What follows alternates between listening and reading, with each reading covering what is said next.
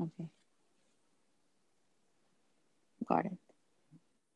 Ok, perfecto. Entonces, un tema claro. Trato de predicar en un lenguaje sencillo. Por ejemplo, cuando hablo sobre los hechos de Jesús, me esfuerzo al máximo para que la gente pueda retroceder en el tiempo dos mil años atrás y brindarles una sensación de clara, sensación clara de esa realidad. Trato de proponer un tema sencillo.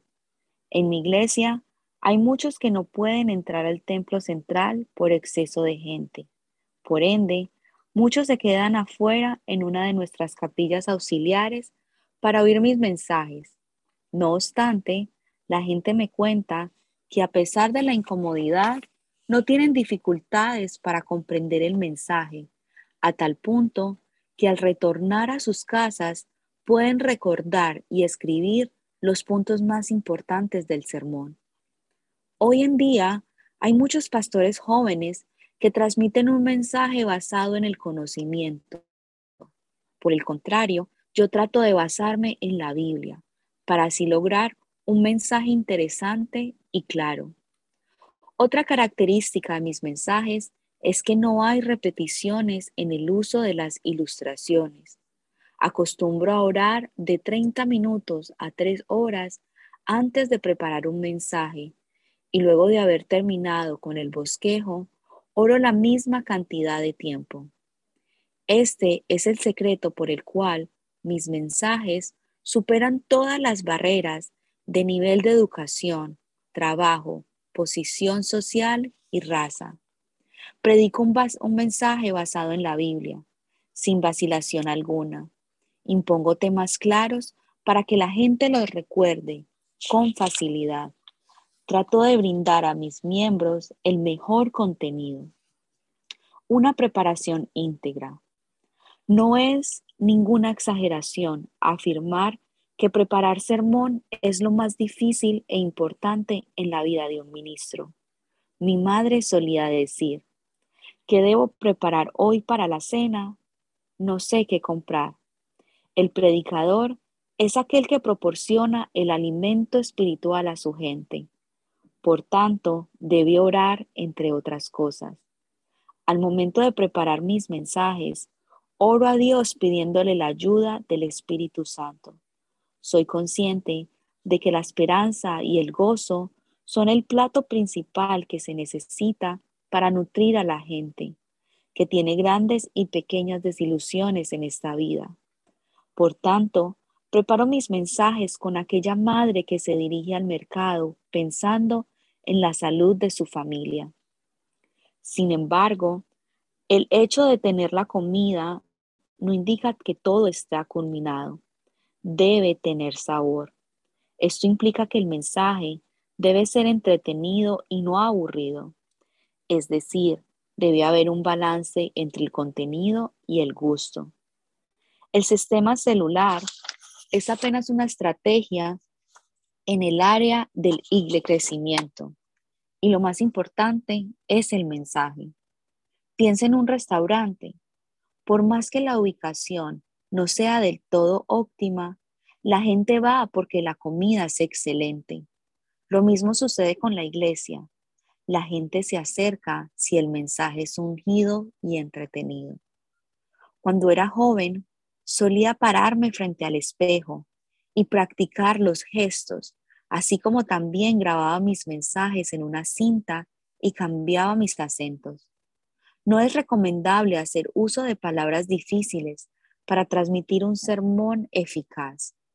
Personalmente, provengo de la provincia de Quiancondó. Por ende, mucha gente solía tener dificultades para entender mis mensajes, porque tenía un acento muy fuerte, a tal punto que había recibido cartas que criticaban mi uso de dialecto. Por tanto, puse mucho esfuerzo para cambiar mi acento. Otra de las dificultades es la recolección de las ilustraciones. Las ilustraciones son como el condimento.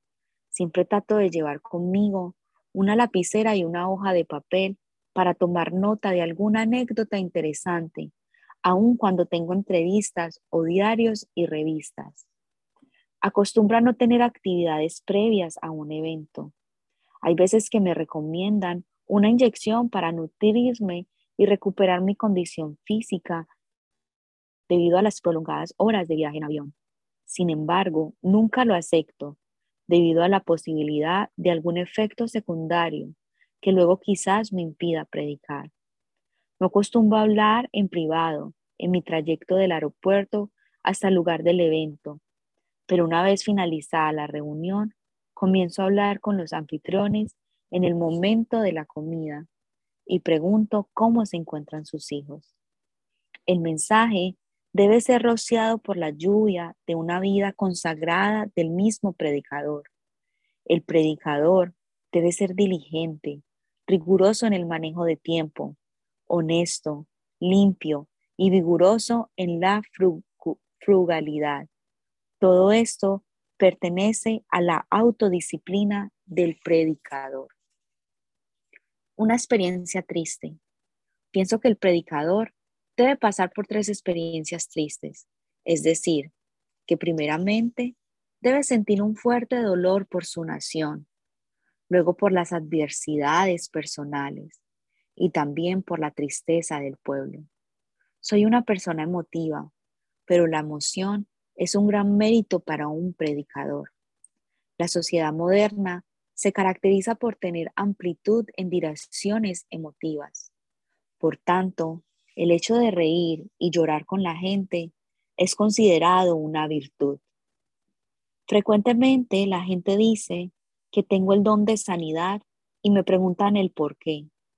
A decir verdad, la razón es muy simple. Simplemente mi deber es orar con un corazón ardiente por la sanidad. Entonces el Espíritu Santo obra sanidad. Durante la guerra coreana, era muy débil físicamente debido a una pobre alimentación y a la tuberculosis que había sufrido durante mi niñez. Cuando prestaba el servicio militar, tenía anemia debido a una inflación en el intestino y luego sufrí mucho por una debilidad en el corazón. Fueron muchas las veces que necesitaba aferrarme al púlpito para no caer desmayado mientras predicaba. No obstante, Luego de mis 40 años de edad, empecé a tener estabilidad física, la cual gozo hasta el presente. Sé lo que sufre una persona enferma, porque he vivido con la enfermedad. Mi carga por los enfermos resultó en estudio bíblico sobre la sanidad divina y la oración ferviente. En 1964 viví tiempos de intensa oración, pues parecía que la enfermedad me consumía. En un momento de la reunión, repentinamente sentí una voz que decía, alguien fue sanado de cáncer, otros de artrosis. Luego me di cuenta de que era exactamente lo que había acontecido. A partir de ese momento, no dejé de proclamar la sanidad divina.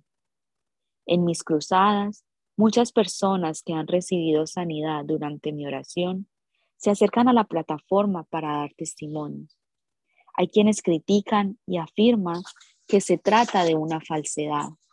Por esta razón, muchos no vacilaron en criticarme por la proclamación de la sanidad. No obstante, hoy en día no se oyen esas voces porque hay pruebas de sanidad divina. Ayuda del Espíritu Santo. En ningún momento me animé a pensar que he logrado algo en la vida. Por tanto, no tengo razones para sentirme orgulloso. No hablo inglés muy bien, ya que el mismo ha sido producto de mi propio estudio. Es el poder del Espíritu Santo que me ha guiado. Dios ha tenido misericordia de mí y me ha ungido mis mensajes con la gracia indescriptible del Espíritu Santo cada vez que me subo al púlpito. Las innumerables adversidades de la vida moldearon mi carácter hasta llegar a ser una persona humilde. Mi único camino consistía en depender del Espíritu Santo. Esto es lo que motivó a que Dios comenzara a orar con grandeza. No comprendo aquellos pastores que afirman que se sienten presionados por la repleta agenda de las predicaciones, ya que el predicador no es el que crea el mensaje, sino el que lo transmite. El rol del predicador se reduce a recibir el mensaje y transmitirlo. Por tanto, la oración es fundamental. Es impredecible doblar las rodillas y orar para recibir la inspiración del Espíritu Santo. Recuerdo como si fuera ayer el día en que comencé a predicar en la carpa, en un día del año 1958.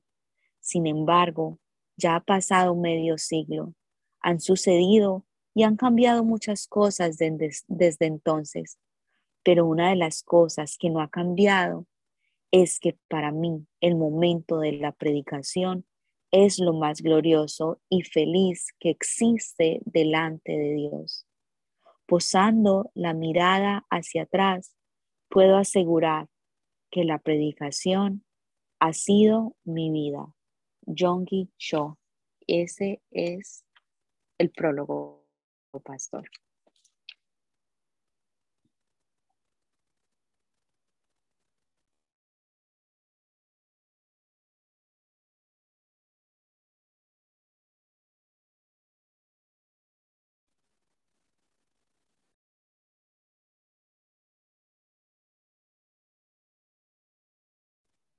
Pastor, con eso concluimos el, el prólogo. Como que se le desconectó, yo creo.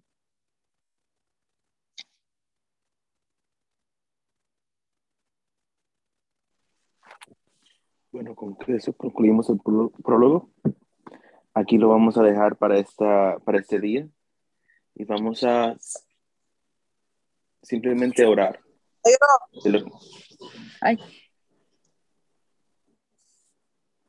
Vamos a orar acerca de lo que hemos recibido y lo que hemos escuchado hoy y a, través de lo que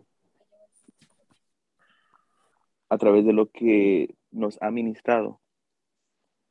Listo. Ahí llegó nuestro pastor. Si nuestro pastor quiere dar un comentario. Qué pena que me había salido del, me había sacado el sistema, pero me estaba yo llorando cuando estaba leyendo ese prólogo. Yo tuve la oportunidad de ir al templo y ver las multitudes de personas afuera en los otros auditorios que él tiene. Tiene uno de 25 mil y los líderes se turnan por zonas para estar en el templo central y verlo en vivo. Pero hay, hay otros edificios de 3.000, de 2.000, de 5.000. Y ahí está lleno también por una pantalla. La gente mira. Pero como predicador, el Señor me habla profundamente la, el estilo de vida que tiene que tener el que predica la palabra. La pasión, el amor por la gente, el deseo de que la gente sea sanada, liberada, la pasión por la nación a la cual has sido enviado a predicar. Y las últimas palabras que dice lo más glorioso para mí es, predicar la palabra, es decir, que cuando ese predicador se paraba a predicar, predicaba con denuedo, predicaba con pasión, de forma sencilla, pero llevaba esperanza al corazón de la gente, llevaba fe. Y anhelo con todo mi corazón, por eso les dije grábenlo, porque este mensaje que vamos a escuchar acá en este libro debe de ser escuchado por todos los predicadores